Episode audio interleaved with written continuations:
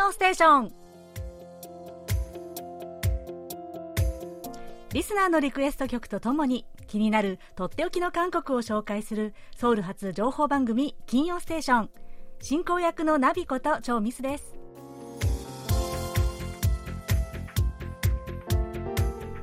リスナーの皆さんこんにちは。アニョンセヨえこちらも急に暖かくなってきてもう出かけるときにね、え着るものにちょっと悩んでしまう今日この頃です。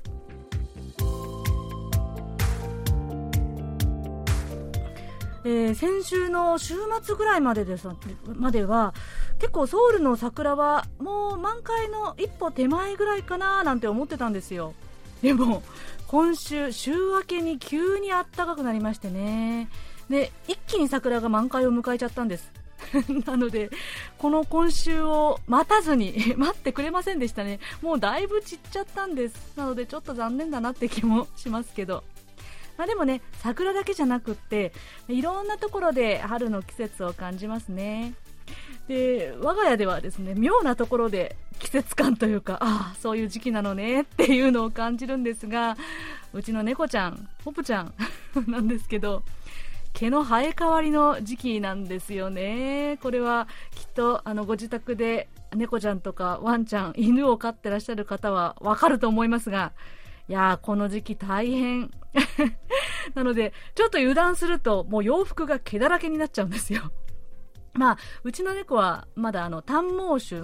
毛が短い種類なので、まだマシだと思うんですけどね。でもこう、ブラッシングするとごっそり毛が抜けますよね。で、その毛の塊をですね、猫がお尻にくっつけたまま歩き回るので、もうそこら中大変。で、掃除機とね、コロコロクリーナーが手放せない今日この頃です。で、こう夏になると、この猫の毛は、こう滑らかでシュッと硬めになるんですよね。シャープになるんです。なので、この冬の間は、こう、ボフボフっとした、ふわふわっとした毛がすごい可愛いんですよ。なんかちょっと、ボホっとしてね。なので、その姿が、ああ、もう終わりかと思うと、ちょっと名残惜しかったりしますけどね。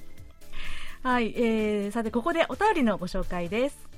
東京都の広岡敦さんからで、えー、バスカーバスカーの桜エンディングお願いします。定番すぎてリクエストするのもなんか恥ずかしいんですがやはりこの時期には一度は聴かないと収まりません。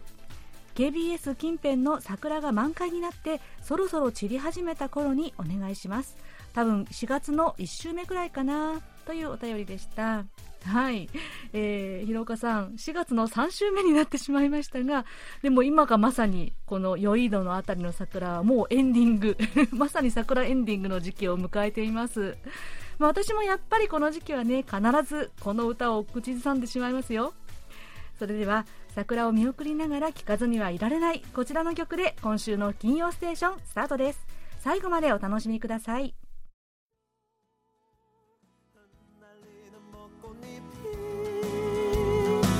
울려 퍼질 이 거리를 둘이 걸어요 봄바람이 날리며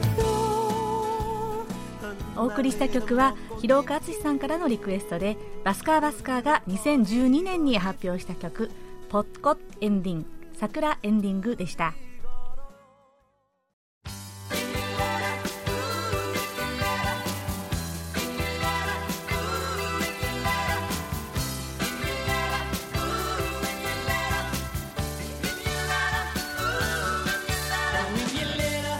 それではリスナーの皆さんから届いたお便り引き続きご紹介します。えラジオネームお便りモンスターおたもんこと松本拓也さんからです。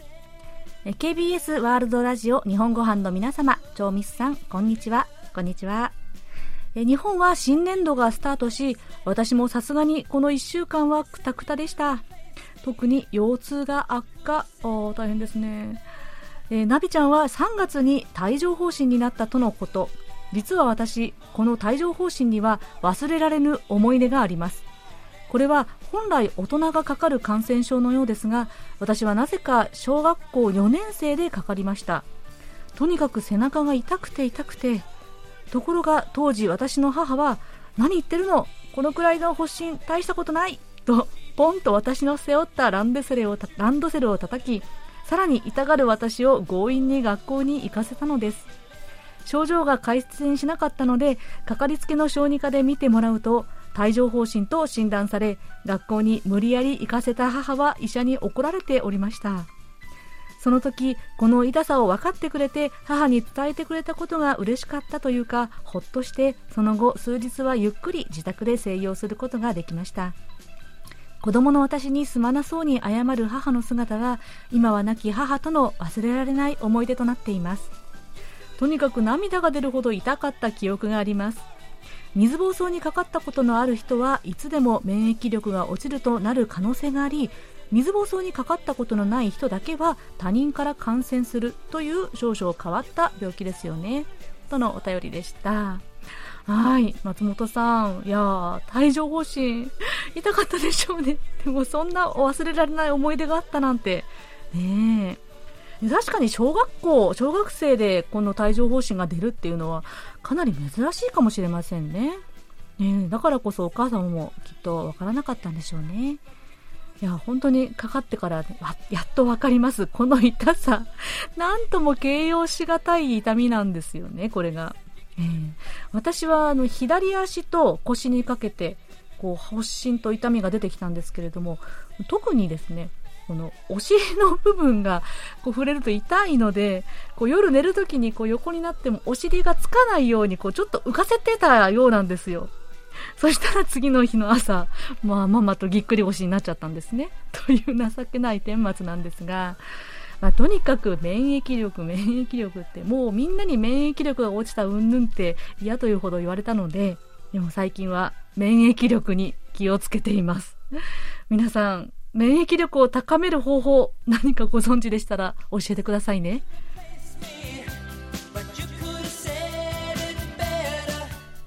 えー、次はラジオネームポンタイビツさんからです。えー、ナビさん、ひまわりさん、こんにちは。こんにちは。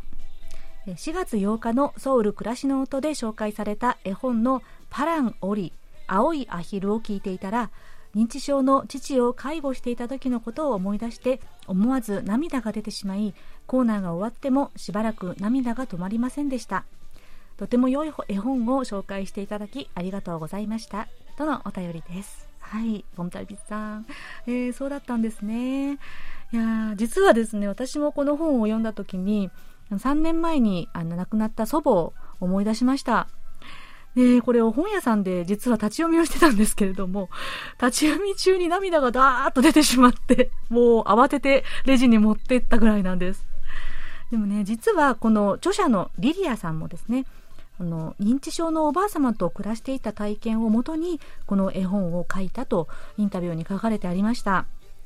まあ、それとね先にあの先ほどお便りをご紹介した、えー、おたもんこと松本さんからもご感想でいただいたんですけれどもこのアヒルとワニというですね、全く違う、あの、動物といいますか、まあ、それこそね、何のつながりも、血縁も何もない、血縁を超えた親子のつながりというか、えー、愛情というのが書かれているのがね、すごくこう胸に響きましたね。ね今ではこうやって韓国のいい絵本がたくさん日本語で紹介されているので嬉しいなと思います。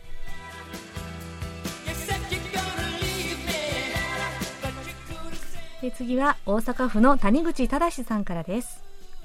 ナビさん、ひまわりさん、こんにちは。こんにちは。えー、先週の今更聞けない韓国入門在日コリアン編を、えー、興味が興味深く拝聴しました私が育った京都は在日コリアンが多い町でした小学校は全校で1000人中約10%を占める100人がコリアンでしたまあそれが私たちにとって普通のことでみんな仲良かったです。私が接していたコリアンの子たちはいわゆるオールドカマー系ですね。戦時中三菱重工京都工場近くに販売過去国有地があり、えー、戦戦後はそのまま住み続けていた。そんなことを聞きました。多くの人はチェジュ道出身で徴用というより出稼ぎと聞きました。戦時下は朝鮮の人も日本人も関係なく徴用せざるを得ない状況下私の父の叔父も召集令状は出たものの入隊日に即日帰郷でその分川西航空機での徴用工として働けというもの。在日コリアンも日本人も難儀な時代だったのですね。その地続きで私たちの今がある。そこを意識を置く意識しておくことが大事だと感じています。ほんじゃあね。というお便りでした。はい、えー、谷口さんご感想ありがとうございます。えー、リスナーの皆さんもですね、きっと身近に在日コリアンの知人の方がいらっしゃるとか、またまあ私もそうですが当事者であるという方もいらっしゃるでしょうし、またね、よく知らないという方も結構おられると思います。で先週、岡田先生が在日コリアンの歴史についてかなり詳しくお話ししてくださったんですけれども、まあね、この戦争直後の定着期の歴史というか背景は結構複雑で、うん、なかなかこう理解がね難しいところかもしれませんね。いろんな事情で韓半島から渡ってきた人たちなので、まあ本当にね、まあ、いろいろな事情はありますが、まあ、そう簡単になかなか帰るというわけにもいかないですしね。で厳しい環境の中でも必死に生きてこざるを得なかった日本で根付いて生きてこざるを得なかったさまざまな歴史があったということをね知っていただけたらなと思います。えところで谷口さんはえ京都育ちとのことですね。この京都府宇治市に在日コリアンの人たちが集まって暮らしていたウトロ地区というのがあるのをご存知ですか？この度このウトロ地区の在日コリアンの歴史を伝えるウトロ平和記念館というのが4月30日にオープンするそうなんですよ。えー、これニュースで見ました。なので、ぜひ関心のある方はですね、ウトロ平和記念館、え記念館は祈る年の、え記念館ですね。えー、こちら、ぜひ検索してみてください。私も日本にもうちょっと気軽に行けるようになったら、ぜひ訪ねてみたいところの一つです。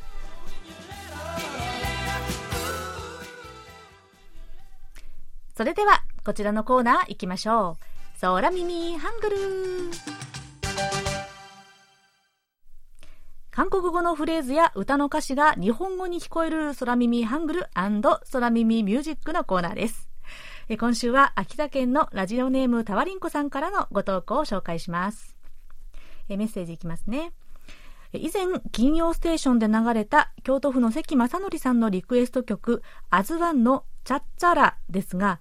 えー、新潟言い訳という 日本語のフレーズが繰り返し私の耳には聞こえております。えー、ということでですね 新潟言い訳。いや、どんなフレーズなんでしょうかね。はい。では、早速聞いてみましょう。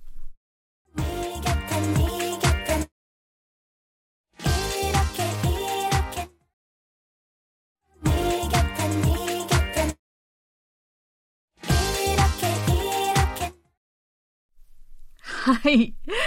おー、確かに、一度そう聞こえたらね、この日本語のフレーズでこう入ってきちゃいますね。この単語として。はい。えー、新潟、新潟と言ってましたが、はい。えー、ここの新潟、新潟のところはですね、新拠定、新拠定と言ってます。新拠定というのは、まあなたのそばにという意味ですね。えー、にというのは、えー、の、あなたの拠点、そばに。ということで、新拠点、新拠点、新潟、新潟。はい。えそしてですね、次の、い、言い訳、言い訳って言ってるところは、色気、色気。これはこんな風に、色気、こんな風に、という意味なんですね。でもですね、この、色気、色気、まあ、普通、こう、普通というか、ふと聞くと色気に聞こえそうなものなんですけれども、色気ね。あの、お色気 の色気。ですが、この歌ではなんか言い訳に聞こえますね。言い訳、言い訳 って聞こえますね。はい。えー、この曲、チャッチャラ。これは韓国の女性デュオ、アズワンがですね、カバーしてる曲なんですが、えー、元はタイの歌手のアイス・サランユーさんのคนใจง่าย、あ、คนใจง่าย という曲だそうなんですよね。で、この日本語版は恋なんじゃない？これもまた面白いんですが、これもご本人が、あの、アイスサランユーが、えー、日本語で歌ってるんですよね。えー、そうなんですって。で、私も何回かこれ探して YouTube で聞いていたらなんかハマっちゃいました。結構中毒性があるポップスなんですね。はい。では、この空耳の含めたサビの部分をですね、もう一回聞いてみましょう。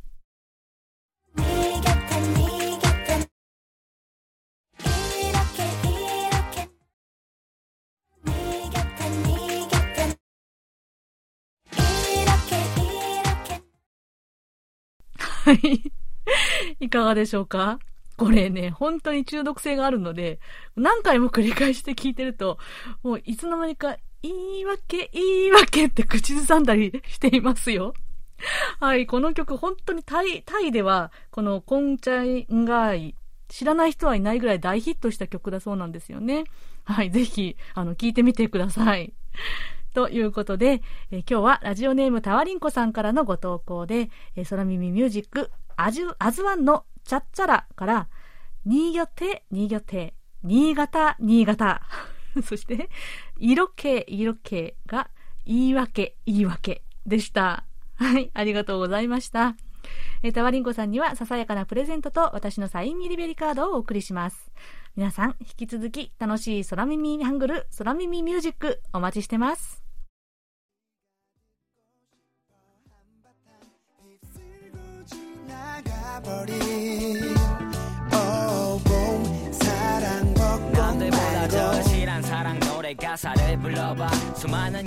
お送りした曲は大野隆さんからのリクエストで IU とハイフォーのコラボ曲で2014年に発表された曲で봄、사랑、벚꽃、말고。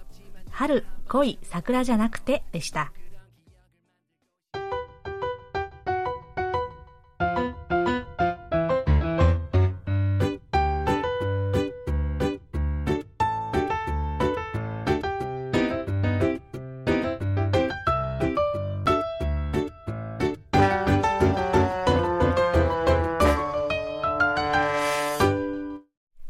ソウル暮らしの音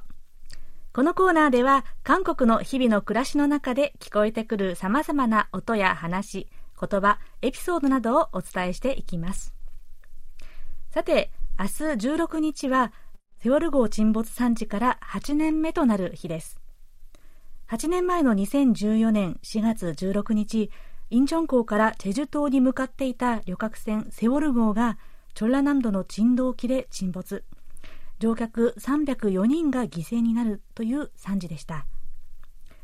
セウォル号事件の象徴となっているのは黄色いリボンそして忘れません記憶し続けますというフレーズです。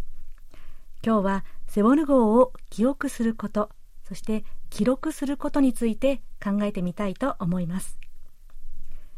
事件が起きた後たくさんの市民が救助できなかった犠牲を悼んで黄色いリボンをつけて「いっちゃぬっけよ忘れません」というメッセージを書き残しました。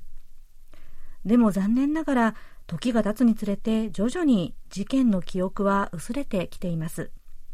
そしてもうあの事故は解決した問題なんじゃないの？どうして未だにセオル号を語るの？などの声も聞こえたりします。でも遺族の方々はこうおっしゃるんです。セウォル号惨事はまだ真相が全く解明されていません。確かにムン・ジェイン政権に変わった後沈んだ船体の引き上げが行われたり特別調査委員会が発足するなどで調査はかなり進んだものと思われている部分があります。ところが実は肝心のなぜ救助できなかったのかについては全く明らかにされていないんです。遺族の方々はこの8年間ずっと真相究明の声を上げ続けて世間からは同じ質問に繰り返し答えていらっしゃったのでしょう。この惨事を克服する唯一の方法はきちんと事実が明らかにされて二度と同じことが起こらないように備えること。そのためにどんな小さなことでも記録して記憶をつないでいくことだと言います。これまでセオル号に関する記録物は本や映像や映画などをはじめ様々な形でたくさん作られてきました。その中でも最も多くの犠牲が出たダノン高校、その生徒たちの人生を紹介する略伝が本となって発行されています。彼らがどんな環境で生まれて、どんな性格で、どんな夢を持っていたのか、一人一話ずつの物語として書かれています。高校2年生の1班から10班までと、そして一緒に船に乗っていた先生たち、また一般市民の方々まで含めて、全12巻にまとめられたものです。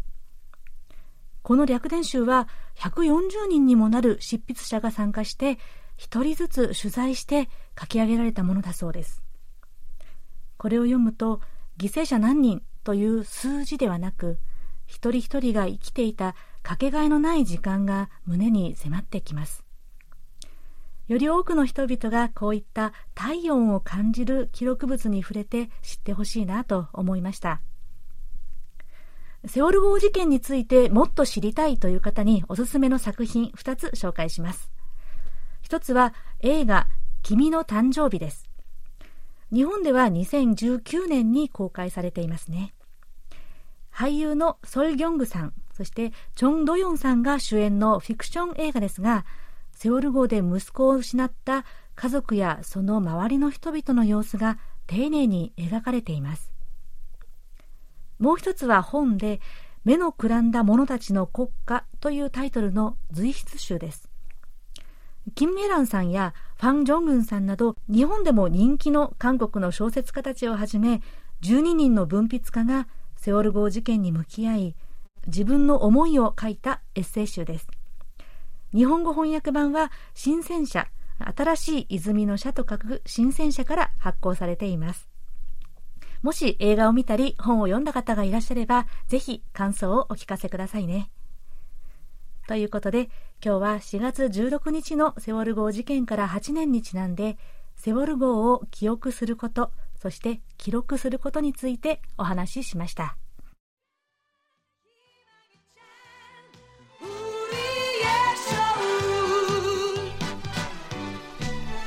はい、こちらお送りした曲は先ほどお便りをご紹介した谷口正さんからのリクエストです。こちらの曲で合っているでしょうかね？えー、1984年にイーウナさんが歌った「ゴッピヌンソウル」「花咲くソウル」でした。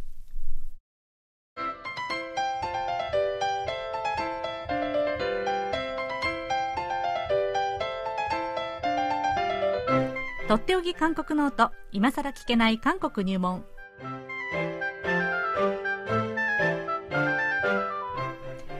国に長らく在住され、えー、現在福岡大学人文学部東アジア地域言語学科准教授でいらっしゃいます尾形義弘さんが韓国社会のどんな疑問にもお答えします。はい尾形先生こんにちは。こんにちは。はい。では早速ご質問を紹介します。岩手県の細田誠二さんからのご質問ですえー、昨年の末に韓国のお笑い芸人のキム・チョイミンさんが病気で亡くなられたというニュースを見ていた際に安置された遺体の前に位牌が置いてありました。そこには漢字2文字に続き、えー、学生福君審議と書いてありました。そういえば昔学生福君審議という韓国のコメディ映画を見たのを思い出しました。この言葉は一体どういう意味があるのかまた位牌は日本ではお寺から戒名をいただきますが韓国ではどういう位置づけになっているのか教えていただきましたら幸いです。ということです。はい、はい、えー、あの学生府君審議という映画があるんですね、私も、えー、見たことはなかったんですけれども、そうですね、私も実は、はい、知らないんですけど、ちょっと古い映画ではありますけれども、はい。あのまあ、この文言がですねタイ映画のタイトルになるというぐらい、まあ、一般の人にはその、まあ、見慣れたというか、うん、えー、まあ、言葉なのかなと思うんですけれども、うん、えー、まあ、日本でいうこの位牌ですけれども、うん、韓国語では地盤というふうに、えー、言ってですね紙でまあそういう札を、えーまあ、作るんですね。で、えー、これはやはりそのチ査、えー、採取の際にですね個人の写真とともにこう祭壇に飾って、うん、えー、まあ、使うものです。でそもそも韓国はその儒教の、まあ、そのなんていうんですかね、儀式が行われますけれども、うんえー、仏教の場合っていうのは仏様を祀るんですけれども、儒教の場合は神様。うん、で、えー、神様はじゃあ誰なのかといったときに、儒教においてはですね、えー、まあ、親だとか、うん、えー、ご先祖様というのがその神であるというような考え方になって、うん、え別に神様が存在するというわけではないんですね。その辺がちょっと仏教とは多分違っていて、えー、仏教の場合は、あ仏様がいらっしゃるので、別にこうね、仏様を祀ったりとかっていうふうにこう、えー、なるんでしょうけれども、その代わりに、この地盤というのが使われて、うんえー、この地盤に、えーまあ、親だとか先祖様が、えー、神として、えー、おられるというのをこう示すのが、あまあえー、今ご質問にあった学生福君真意というその文字に、えー、現れてるんですね。えー、で、まあ、ですからあの、この韓国ではその儒教のこのやり方をやらない、まあ、クリスチャンの方などはこう、えー、韓国式のですね、えー、制作を行わないというような家もあります。うんうん、はいで、えー、この、えー、地盤、えー、ですけれども、はい、えー、この地盤っていうのは白い半紙にですね、大体の場合こう、縦22センチ、横6センチというぐらいの大きさというふうに、はい、えー、言われてるんですけれども、うん、えー、まあ、木製のこう、なんかこう、えー、その紙をですね貼り付けるような、うん。えー、まあ、小さな仏壇のような、えー、ものがあって、そこにですねこの紙を貼り付けるんですけれども、うん、えー、でそこに、えー、学生福君真意なんていうふうに書かれるんですが、うん、まあ、多くの場合、まあ、私もそうなんですけども、経験したのはですね健康というふうに頭にですね、えー、また違う字がつくんですけれども、うん、えー、その健康というのは、うん、亡き父という意味になるんですね。えー、健康はですね、表すに、えー、顕著の顕ですかね、うん、えー、に考えると書くんですが、うんうん、まあ、考えるというのが父という、えー、お父さんという意味で、お父さんが現れてるよという意味になるそうなんですけれども、うん、えー、ですからこ、その部分がお父さんを祀るんではないとき、うん、えー、は、そこの部分の漢字が変わってきます。で、それ以下の部分は多くの場合共通しているんですけれども、はい、えー、学生不訓審議、学生は学生ですね、大学生とか小学生とかの学生なんですけれども、はいはいうん、えー、その学生というのは、特段の社会的地位がない人の場合に、この学生という形で表現して、えー、何かあ職位がですねきちっとあるような人の場合は、この学生の代わりにその職位をここに当てはめて書くそうなんですね。まあ、職位といっても、ですね、昔のその管理になった人、試験を受けて管理になったような人たち、まあ、国家公務員ですね、になったような人たちの職位を言うので、まあ、現現代社会においては、ですね、えー、まあ、多くの場合、この学生という文字になるんだと思います。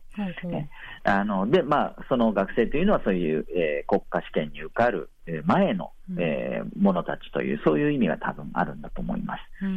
で、これはですね、え女性の場合は、あの本願といって、うん、えー、まあ、ご自身の出身地域ですね、えー、出身地域の、まあ、なんていうんですか、血筋を示す、えー、表現で書かれると。で、男性に限ってはそういった職位、あるいはその社会的地位がなければ学生と書くというふうになっています。で、その次に、えー、学生府君、府君はプ軍という部分なんですけども、これは、まあ、えー、大阪府とかの府ですね、はい、えー、京都府の府ですね、うん、それに、えー、君、君と書いて、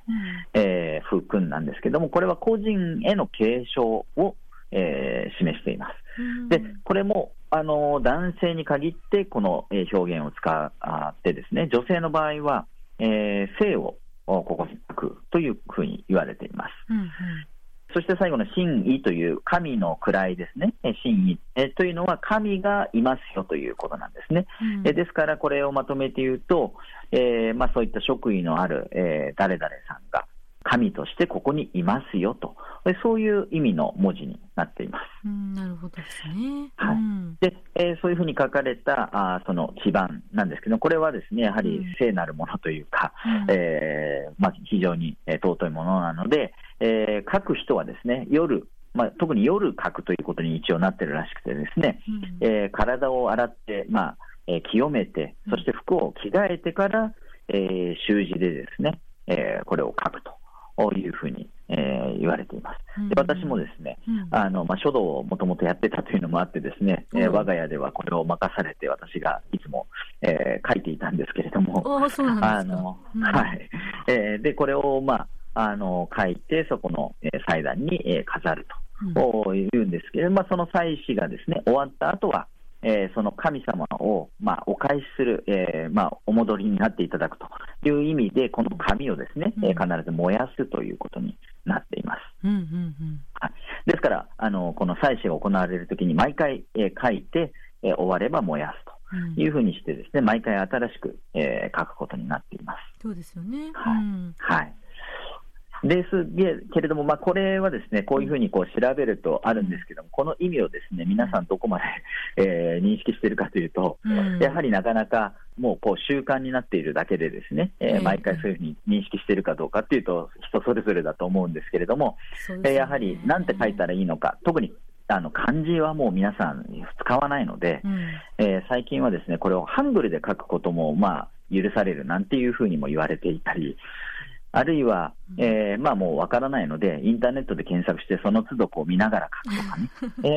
えー、ふうにして、えー、やっていますね。そうでしょうね。はい、必ず書ける人一人が担当して、毎回その人が書くみたいな感じでしょうね。そうですね。はい。で、あの、もうそもそも、その、祭祀、えー、手差自体がですね、非常に、えー、決まりが、約束事が多くて、うん、えー、皆さんですね、えー、いつも迷う。わけです。うん、えー、ですから、あの年年長者がですね大体そういったところを記憶していたり、うん、えー、するので、まあ、年長者の方に、えー、尋ねて、えー、いろいろな準備をするんですけれども、まあ、独特なそういった生産の、まあ、日本でいう法事に当たるわけですけれども、うんうん、えー、その法事の文化がありまして、えー、特にその、えー、複雑ながなのがですねチェサさんと言われる、うん、えー、チェサのための供え物をするテーブルですね、うん、はいえー、そこに肉ですとか果物とかいろんな料理をですね並べるんですけれども、えー、これもまたすべて約束事があそしてもう意味が あるようで、うん、えー、まあ、位置もですね、えー、備える位置、場所も決まっているんですね、うん、えー、真ん中に何を置いて、右に何を置いて、左に何を置いてと、えー、でそれをやはりこう年長者に、えー、確認しながら準備したり、うん、あるいはこれもやはりネット上にいろいろ情報があるので、それを見ながら確認して、うん、えー、やったりとか、うんうん、えそしてまた左右にですねろうそくを立てて、そのおチェサさんの、え前にはですねお線香と、そしてお酒を備えてと。いうようなあ、まあ、準備をして、うん、えー、まあ、後ろには屏風を立ててとかですね、うん、えー、やるわけです。うん、えー、そして、まあ、これらの儀式はですね、えー、男性を中心に行います。はい、えー、で、まあ、訓助って言いますね、日本語で言うと、まあ、ちょっと土下座のような挨拶なんですけれども、うんうんうん。まあ、日本のような土下座の意味ではなくてですね、えーまあ、礼儀をきちっと最大限にですね、えーまあ、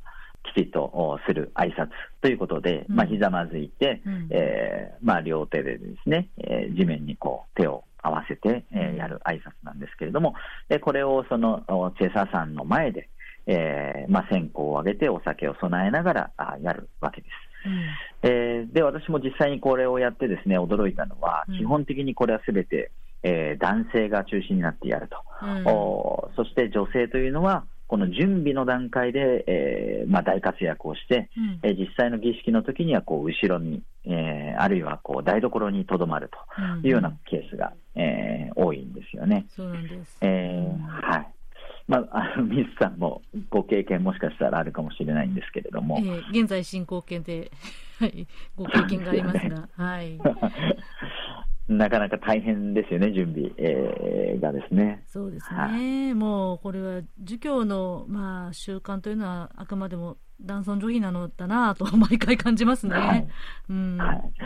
あのまあ、先ほど言ったようにそのな、えー、学生不君子に、えー、白線不君子にというその文字も、うん、え基本的には男性を中心に、えー、まあ、書かあの文字が決められていて、え女性の場合はまた違う書き方をするというように、基本的にはやはり男性のご先祖さん、男性中心に、えー、男系のご先祖様をこう祀るというのが、うん、え基本で、それを男性が中心に儀式を行う。にもかかわらず、準備はすべて女性が行うというようなね、ね。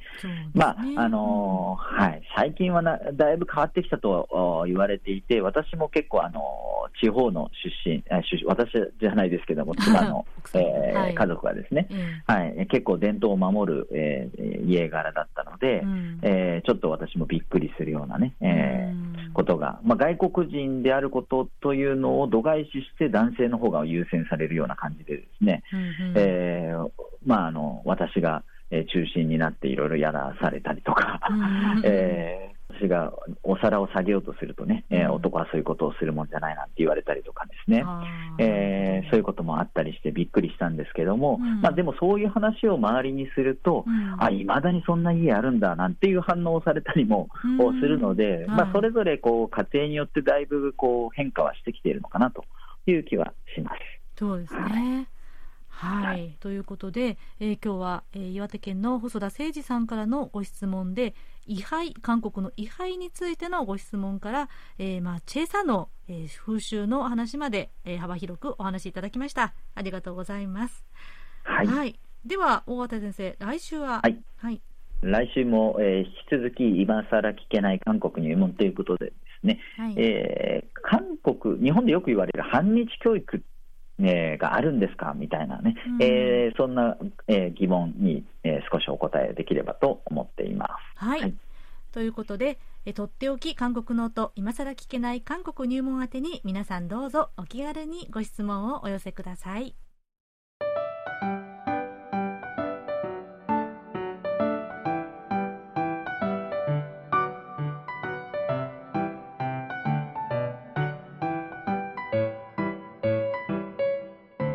ソウルテクテク路地裏歩き。今回はソウルから少し足を伸ばしてオイドを訪ねました。オイドはソウルから南西の方にぐっと下った西の海ソヘに面した港町です。インチョン空港から少し南の方に下がったところに位置しています。このオイドカラスの耳の島と書いてオイドと読むんですが名前の通りもともとは島だったんですがここ開拓されて陸続きになっています。ここは広い海を楽しむというよりはもう干潟そしてずらっと並んだ海鮮市場そしてこの市場で買った海産物をその場で料理してもらう食堂が有名です。えまずえこの字型に整備された海沿いの道を歩いてみました。ここ私が歩いた時はちょうど引き潮の時間帯で堤防越しに見えるのは遠くまで広がる干潟の風景でした。ここは潮干狩りを楽しめるエリアもあって、今は潮吹き貝がたくさん取れるシーズンとのことでした。このお井戸の浜辺のランドマークは真っ赤な灯台なんです。ここに結構たくさんの観光客の方々が集まっていて写真を撮っていましたね。まあ、ただ残念ながらコロナのために灯台は閉鎖されていて展望台には登れませんでした。ここは日没の時間帯がとっても最高のビューだそうなんです。さてここでの一番の目的は水産市場です。どこも活気に満ちていました。今旬なのはコッケという渡りガニそしてチュクミイイダコ。そして正常毛鳥貝などなどです。私は飯田子と鳥貝とハマグリを買って2階の食堂に持っていきました。これらを野菜たっぷりの鍋でしゃぶしゃぶにしていただきました。いや、とっても美味しかったです。やっぱり旬のものを産地で直にいただくのが最高ですね。お井戸の歴史は古くて、このソヘ、西の海で一番大きな規模の新石器時代の貝塚が分布しているそうなんです。今回私は時間がなくて行けなかったんですが、この博物館のある戦死遺跡公園もぜひ訪ねてみたいと思いました。すっかり春めいた天気のせいですかね。コロナの貿易規則が結構緩和されたせいもあるかもしれないんですが、とても多くの人々が集まっていて、なんだかこうみんなの表情がとっても明るくてのびのびしていたのが印象的でした。ここソウルから車で1時間足らずで行ける西側の海辺です。おいど、おすすめのリフレッシュスポットです。ということで、えー、今日のテクテク歩きは、四分市のおいど、堤防沿いの散歩道と海鮮市場をご紹介しました。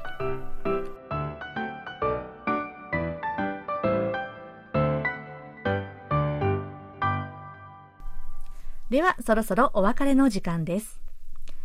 クロージングの曲は、ジャパンアーミーさんからのリクエストで、BTS の Boy with Love です。メッセージです。BTS、今年は日本でライブしに来るのかな？早く生で見たいです。とのメッセージです。えー、BTS、ね、昨年末からロサンゼルスで、そして今年はソウル、そしてまさに今ですね、今週末にあるのかな、えー、ラスベガスで、こう2年ぶりのコンサート、かなり積極的に展開していますね。いや、ほんと日本でのコンサート待ち遠しいですよね。その時には私もオンラインコンサートで楽しもうと思ってます。では、BTS 防弾少年団が2019年に発表した曲、작은것들을위한 시、 Boy with Love をお送りしながら、今週の金曜ステーションお別れです。お相手はナビこと超ミスでした。それではまた来週もお会いしましょう。안녕히계세요